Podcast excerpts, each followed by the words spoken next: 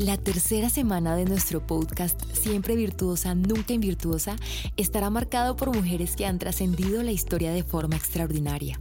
Bienvenidas. Hola, hemos llegado a nuestra última semana. En este tiempo nos enfocaremos a estudiar la vida de mujeres extraordinarias que cambiaron la historia. Iniciaremos con una mujer fascinante. El Antiguo Testamento comienza con la creación de una mujer. El Nuevo Testamento comienza con una mujer escogida entre muchas.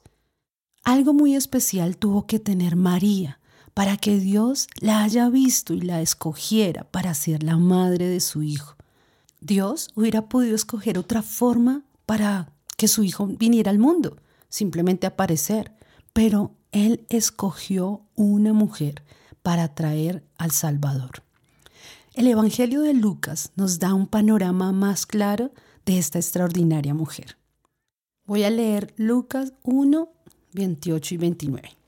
Y entrando el ángel le dijo, Salve, muy favorecida, el Señor está contigo. Bendita eres tú entre las mujeres.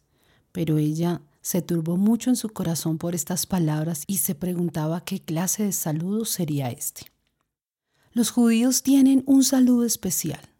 Ellos dicen shalom, que significa Dios es paz o la paz sea contigo. Por eso ella quedó tan sorprendida de este saludo y pensaba, ¿qué quiere decir esto? Este saludo en diferentes versiones suena así. Reina Valera dice, salve, muy favorecida. Una versión más actual dice, eres privilegiada en gran manera. La TLA dice, Dios te ha bendecido de una manera especial. La verdad, este saludo encerraba algo que Dios quería decirle. La segunda parte es muy especial. Le dice, el Señor está contigo. Y este sí se traduce igual en todas las versiones. María me parece que era muy analítica. No sé si les pasa que ustedes analizan cada palabra que una persona les diga. Cuando alguien me habla, mi cerebro procesa palabra por palabra, como intentando discernir la intención de cada una. Creo que esto estaba haciendo María. Lo segundo que le dice es, no temas porque has hallado gracia. Quiero que por un momento pienses cómo se sentiría María. Pongámonos en sus zapatos. Recibe la visita de un ángel que nadie más ve. Este ángel le dice que va a quedar embarazada y en este momento ella estaba comprometida para casarse. Ella no entendía cómo quedar embarazada si era virgen. Nunca antes en toda la historia de Israel se había visto algo así. Es más, en ninguna otra parte del mundo. Pero algo marcó la diferencia. Es que ella creyó en lo imposible. Ella creyó en la palabra de Dios. Admiro su fe tan pura que aunque el ángel le estaba diciendo algo loco, ella creyó. Por eso el ángel le dijo, no temas, porque has hallado gracia. Mira, tal vez estés atravesando una prueba muy grande en este momento. Dios te dice, no temas, porque has hallado gracia. Un hijo y el Hijo de Dios era una bendición sin igual, pero por Dios era enfrentarse a la vergüenza pública, a ser marcada como una mujer pecadora, ponerle la cara a su prometido, casarse y no poder tener relaciones con su esposo hasta que el bebé naciera, y ni se diga lo que significaba a quién era que iba a traer al mundo. Pero Dios le dijo, no temas, has hallado gracia. La palabra de Dios fue más fuerte que la voz del enemigo. ¿Qué diferencia con Eva?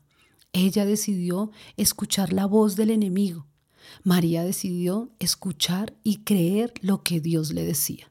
Me impacta que con una mujer empieza la Biblia, pero esta mujer escuchó la voz del enemigo.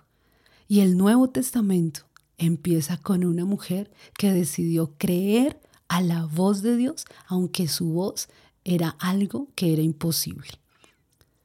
En Lucas 1.38 María contestó, He aquí, la sierva del Señor, hágase conmigo conforme a tu palabra. ¡Wow! ¿Cuánto podemos aprender de María? Lo tercero que veo es que ella fue valiente para callar. Hablar es algo que genera mucho pánico. Recuerdo el día que di mi primera charla. Fue en un retiro de un colegio hacia jóvenes que no querían como escuchar mucho. Habían risas, me temblaba la voz, me temblaba todo el cuerpo. La verdad no recuerdo cuánto duré predicando, pero sí recuerdo perfectamente que mientras yo hablaba, en mi mente yo estaba saliendo corriendo a esconderme y sintiéndome fracasada. Tranquilas, todo eso pasó solo en mi mente. Terminé la charla por una valentía que no venía de mí, sino del Señor. Oramos y Dios descendió de una forma sobrenatural. Aquí se puede ver la valentía para hablar. Pero miremos la valentía de María. Es fácil tener valentía para hablar, pero creo que se necesita más para callar. En varios versículos de la Biblia, cuando María empezaba a dimensionar lo que significaba su hijo y su obra en la tierra, dice que ella atesoraba todas estas cosas, reflexionando sobre ellas en su corazón. Esto lo dice en Lucas 2.19. En ese mismo capítulo, en el versículo 33, dice, y los padres del niño estaban maravillados de todo lo que se hablaba acerca de él. En el verso 51 dice, y su madre atesoraba todas esas cosas en su corazón. María estuvo hasta el último momento con su hijo y siempre fue valiente para callar, aunque tal vez ella muchas veces quiso gritar, pero ella solo oró.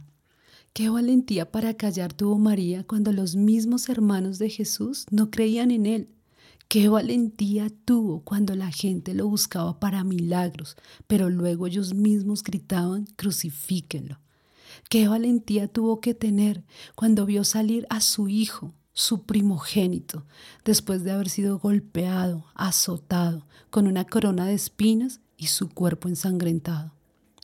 Qué valentía tuvo que tener cuando todo el mundo empezó a gritar crucifíquenlo y Poncio Pilato ordena que debe cargar su cruz y ser crucificado como un delincuente. Y aparte de todo, se lava las manos delante de todos. ¿Cómo reaccionarías tú si tú hubieras sido escogida como María? María entendió y asimiló el llamado de su hijo una de las cosas más difíciles es hacernos a un lado en los procesos de nuestros hijos. Ellos tendrán que pasar por diferentes situaciones y si nosotras metemos la mano para ayudar, realmente lo que vamos a hacer es destruir. Muchos padres no entienden el propósito que los hijos tienen. Ellos nacen con un destino escrito por Dios, pero muchos papás quieren que ellos cumplan con sus propias expectativas o los sueños frustrados de ellos. María guardó silencio, pero me imagino sus oraciones en el secreto. María fue una joven que vivió en santidad. Sí se puede ser diferente en este mundo de iguales. Sí se puede vivir en santidad y Dios lo ve y lo recompensa. Si eres mamá, aprende a ganar tus batallas en el silencio. Habla menos y ora más. O como yo lo diría, cállate y ora. María fue una mujer extraordinaria que nos enseña desde su silencio. María nos enseña que aunque vengan situaciones que no entendemos, su gracia es todo lo que necesitamos. Por eso el Señor le dijo, María, no temas, porque has hallado gracia. Y quiero dejarte con esto. Bástate mi gracia. Mi gracia es todo lo que necesitas, porque mi poder se perfecciona en tu debilidad. Esta palabra ha sido algo que ha marcado mi vida por siempre. El Señor nos dice que cuando tal vez pasamos por momentos difíciles, necesitamos su gracia. Que cuando tal vez nos sentimos que la responsabilidad es más grande de lo que nosotras podemos resistir, lo que necesitamos es su gracia. Bástate mi gracia. Señor, hoy anhelamos tu gracia, hoy anhelamos esa gracia que nos da fuerza, que nos da poder, que nos quita el temor, que nos hace ser valientes para callar cuando tal vez queremos hablar, pero solo necesitamos orar. Bástate mi gracia. Espero que hayas aprendido mucho en este día. María fue una gran mujer, una mujer extraordinaria. Dios te bendiga. Nos escuchamos mañana. Gracias por conectarte a la segunda temporada y hacer parte de este nuevo comienzo.